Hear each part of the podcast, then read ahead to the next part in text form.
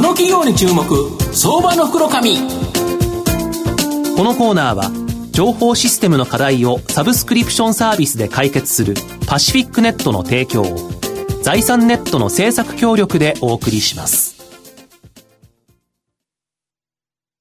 ここからは相場の福の神、財産ネット企業調査部長、藤本信之さんと一緒にお送りしてまいります。藤本さん、こんにちは。毎度、相場の福の神こと藤本でございます。まあ、昨日はなんか石原さとみショックで東証が止まるというですね、なかなかすごかったんですけど、今日も2時にあれですか、トランプ法また打たれると。はい、コロナ陽性と出ましたね。ねまあ、だけど、どうなんでしょうね。で、あの、PCR 陽性だだけだと思いますので、えー、そこまで心配する必要はないのかな。その中ではですね、やはり光り輝くようなですね、企業、ちょっとご紹介したいなというふうに思います。今日ご紹介させていただきますのが、証券コード2736、東証ジャスタック上場、フェスタリアホールディングス代表取締役社長の貞松隆也さんにお越しいただいています。貞松社長、よろしくお願いします。よろしくお願いします。よろしくお願いします。フェスタリアホールディングスは、えー、東証ジャスタックに上場してまして、えー、現在株価がおいくらですか？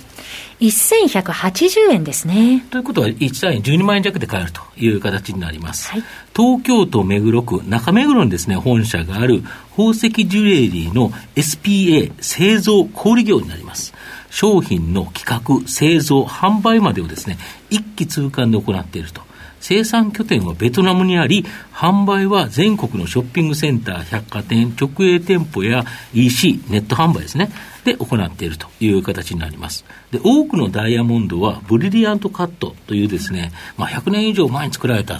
あの作り方、これでですね、作られてるんですけど、フェステレアホールディングスは研究開発自社で生み出したですね、ダイヤモンドの中に星型が浮かぶ夢を叶える星のダイヤモンド、ウィッシャーポーナスター、これがですね、大人気となっている。まあ、このためですね、都心部の百貨店や、まあ、大型商業施設からの出店要請も多くあると。まあ、新型コロナショックでですね、ほぼ全店舗が一時休業するなど、大打撃を受けたんですが、EC、ネット通販が急拡大。まあ、現在はですね、以前の状況に戻りつつある企業という形なんですが、あのー、佐山社長、この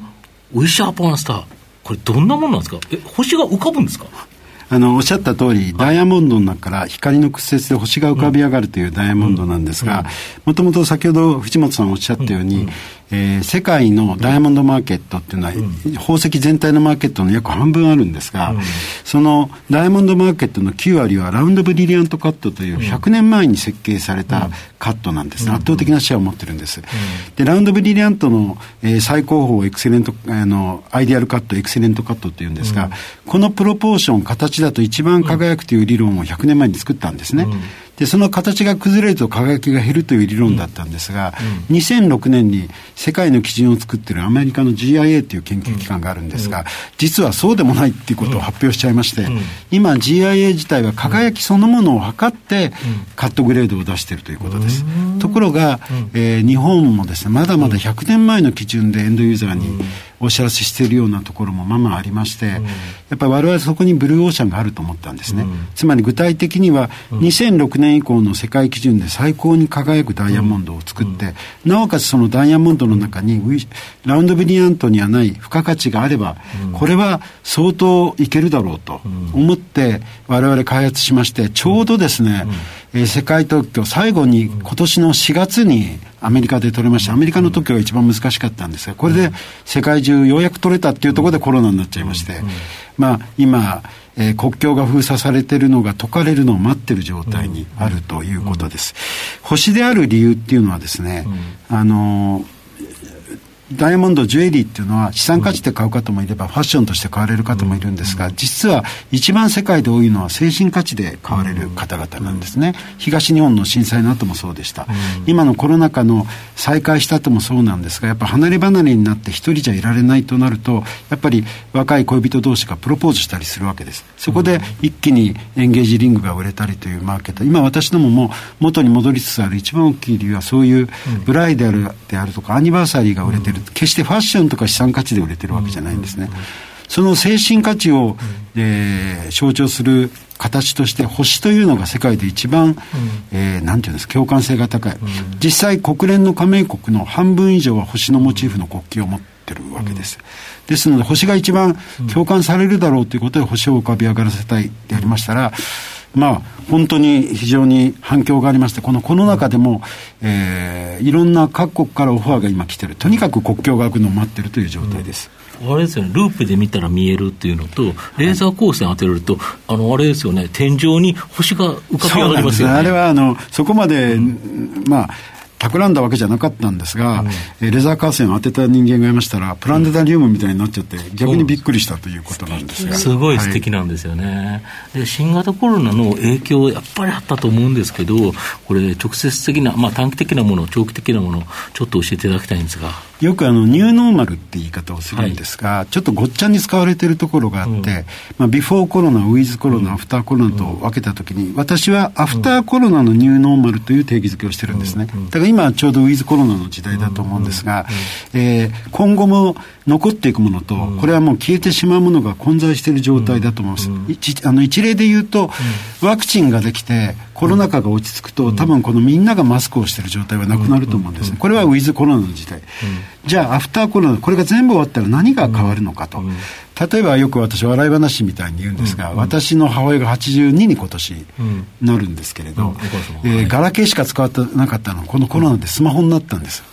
それはなんでかっていうと、行きつけの蕎麦屋がですね、えもともとあの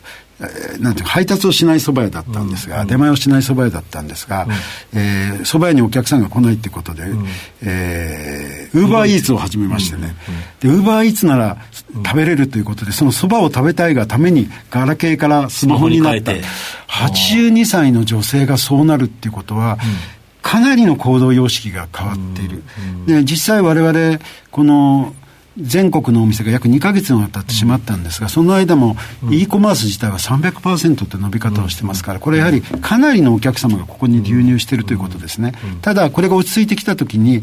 えー、e コマース自体は、まあ、ある意味、カタログ通販みたいなものですから、えー、なかなか単価が上がりきれないということがあります。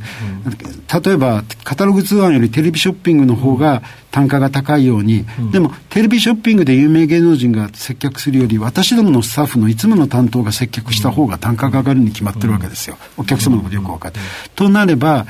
リアルで実際接客するもの、デジタルでももっと店舗でできるサービスを、えデジタル上で再現できるものっていうのが今どんどん技術が、えオンライン接客とか進んでますので、お客様を真ん中に置いた時360度お客様のタッチポイントを全てリアルとデジタルで埋めたところが、勝ち組になるというような感覚でおります、うん、なるほど、あとこの 3D プリンターや CAD データを活用したデジタルオーダーシステムを通じて、一人一人のです、ね、こだわりを実現させるディアプリス、これをですね、始められる。これ、いわゆる宝飾、その、こういうようなもののオーダーシステムと。これもですね、あの、実は4月の頭にですね、うん、伊勢丹新宿店さんの方に、うんうん、えー、リアルとデジタルの融合というテーマでオープンした途端にロックダウンになっちゃいまして、うん、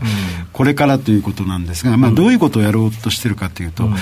リアルにできるサービスをデジタルにもサービスをできるようにしてシームレスにつなごうと、その中で一番、えー、難易度が高いのがパーソナルっていうか、パーソナル化というか、カスタマイズ。化というか、一人一人に合わせてということなんですよね。で、要するに、まあ、わかりやすく言うと、スマホ上でお客様がデザインをする、そしてオンライン接客で我々のデザイナーがお客様をアシストする、それで世界に1個のジュエリーをスマホ上で、えーまあ、これから 5G とかになりますんで、うん、完成させて、それを 3D プリンターを使うことによって、私どもの直営のベトナム工場で安価に仕上げてしまうと、うん、実際にお店に来て、われわれのアドバイザーに相談乗ってもいいし、うん、自分の上でスマホでお絵描きしてもらってもいいと、これをシームレスにつなぐということで、やっていこうというふうに思ってまして。今まで宝飾品のオーダーってあったけど、高かったんですよ、ね、高かったんです。やっぱりあの原型を作らなきゃいけないので、えー、原型1個で例えば100個作るとコストは100分の1になりますから、原型1個で1個だと高くする、これをですね、えー、我々ベトナムで直営工場ということだけじゃなくて、3D プリンターという技術を使うことによって、原型がえー、非常に安くできる。非常に安くできるというか、事実上いらなくなるということになってきますので、まあ、一気にコストが下がると。いうイメージですね。で、スマホ上で自分でいろんなデザインから選んで、で、このサイズのダイヤを入れてとかっていう、う全部できちゃうと。あの、今、予算って正直あの、ダイヤのサイズにだいぶ影響されますもんね。まあ、ダイヤ自体はやっぱり世界相場なので、うん、そこを、うん、あの、安くするとなかなか至難の技なんですが、そうですよね、実際はその、うん、指輪であるとかですね、ネックレスそのものを、その工程の中で安くできる。しかもそれは世界に、あなたが作ったただ一個ということの付加価値っていうのが先ほどの精神価値にも非常にアピールしますし、実際はですね、まあ、すぐロックダウンになったんであれなんですが、えー、実際まず火がついたのはブライダル関係ですね。お二人で来られてお二人のデザインを起こすということが非常にやっぱり精神価値上もものすごく良かったみたいで、非常に反響を得てます。で、これ実際はお店じゃなくてもできますんで、えー、世界中でできるということなわけですね。なるほど。御社の今後の成長を引っ張るもの、改めて教えていただきたいんですが。あの私どもはですね今回コロナで大きく勉強したのはですねビジネスモデルを変えるというか、進化させようと思ってまして、やっぱ固定費が高いビジネスは難しいということを経験しました、で例えばウィシアポンナスタ星が出るダイヤモンドも私ども大変なコストを使って開発したんですが、えー、我々が我々のお店でしかこれを売らないとなるとですね、うん、その分お店作っていかなきゃいけない、うん、また固定費が。ところがこうやって一回コロナ禍になって世界中が落ち着いた時いろんな国からオファーが来るようになってたわけですね、とすれば我々が組んでいいブランドなら組めばいいと、